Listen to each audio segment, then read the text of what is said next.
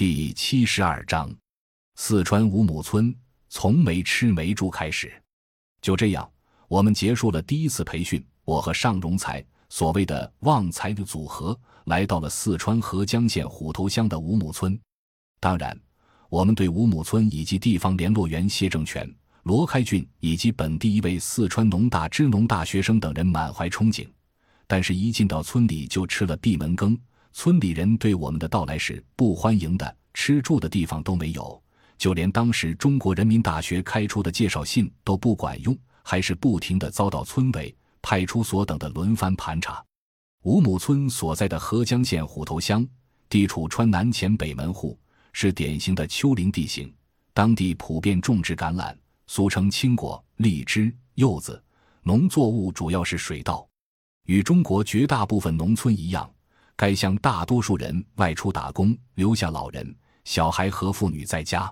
后面我们通过慢慢的了解才知道，近几年的农村税费改革使村民与基层乡镇干部之间矛盾不断，而且因为当时村里的联络人其实，在村里算是刺头，他们还会为村民争取公平的权益而组织村民商议，并推选代表，经常越级上访。他们喜欢看书和新闻。以便了解外面的世界和国家、省市的涉农政策动态，是走在时代前列的人，并在村里尝试进行改革行动。我和荣才后面借住在当地一位张大姐的家里，她家是开小卖部的，儿子和丈夫在外面做老板，家里有一个上高三的女儿。张大姐前两年也在外面，因为女儿上高中要高考，才回来照顾女儿的。可能他看出我们真是大学生，想借机帮忙辅导他的女儿。也是让我们借助他家的原因之一吧。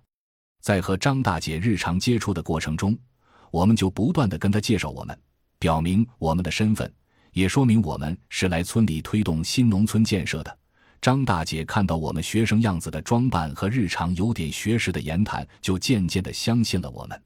意外的收获是，张大姐其实在村里是一位隐形的领导人物，虽然他没有在村里担任干部的职位。但在村里却是有一定影响力的，因为他的牵头，我们慢慢和村里建立了联系。加上之后，我和荣才去拜访了乡里的一位副书记，跟他介绍我们的身份时，发现他竟然也是温铁军老师的粉丝，经常关注和阅读温老师的文章。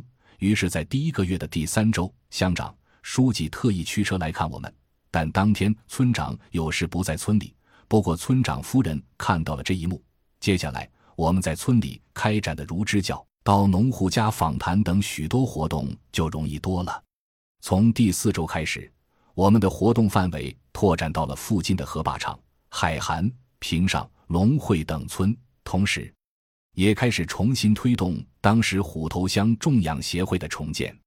早在二零零三年，当地就成立了虎头乡种养协会，是一个叫刘正海的农民发起成立的。但后来因财务问题一度陷于瘫痪，随后刘野外出打工，协会更是名存实亡。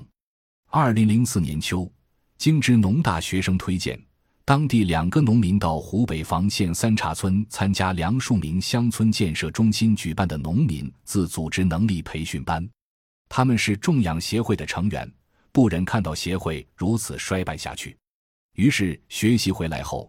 自己找了一批人，准备成立新乡村建设协会，但由于种种困难和阻碍，被迫终止。二零零五年十月上旬，一个偶然的机会，我们在张大姐家的小卖部见到了原种养协会的会长刘正海，就是经常到村里送货的那人。他家在镇里开了个小超市，批发日用品。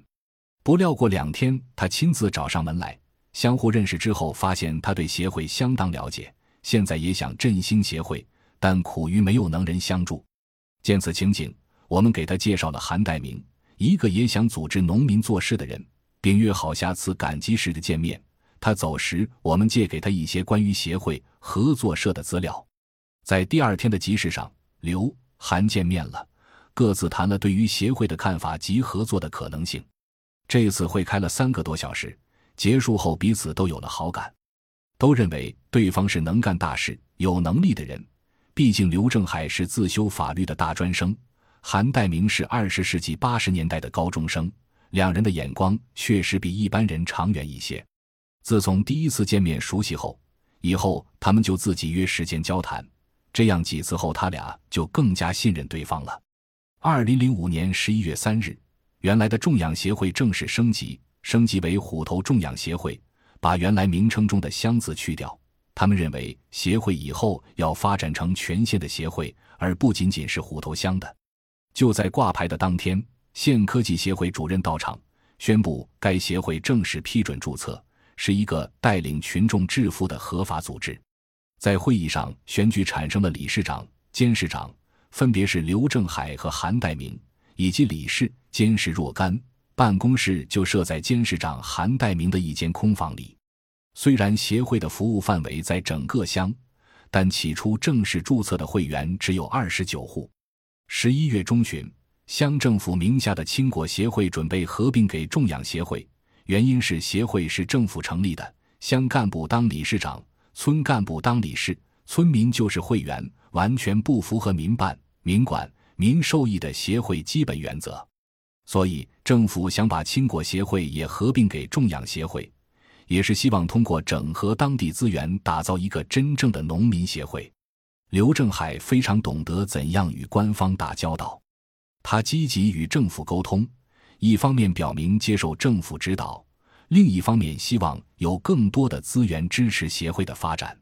当时重组的协会成立后，主要做了以下几件事：一是统购农资，按成本价分发给会员。当时化肥是八十五元袋，会员价七十九元袋，每袋为会员节省六元。二是成立了产业服务中心，为会员提供技术服务。以及农忙时为劳动力不足的家庭抢收抢种。三是建立了由协会统一管理的水果基地，并获得四川省农业厅的无公害认证。协会的不断发展，使地方政府对协会的态度发生了巨大的转变，由起初的反对到既不反对也不支持，再到现在的大力支持。协会还获得了2005年四川省农村专业技术协会百强协会的奖牌。回想当初。我和荣才同用一部手机，同床共枕，抱团取暖，分工合作，调研、培训合作组织知识，推动合作组织的建设。这期间，我们遭受了来自地方的诸多质疑，村委、派出所等轮番盘查，但我们还是坚持学习相关理论知识，以及写工作日志和月总结，进行总结反思，并不断改进。践行从中心学来的和郭书田导师指导我们的方法来一一化解和应对工作生活中遇到的困难和挑战，同时积极参加了中心安排到成都的学习，了解什么是乡土文化等相关知识。半年后，旺财组合卓有成效的在当地推进了一个种养协会的成立，以及二零零六年五月后合作社的成立。当然。在这期间，背后的推手刘老师老师和梁中新是功不可没的。正是在这种环境下，锻炼了我们旺财组合。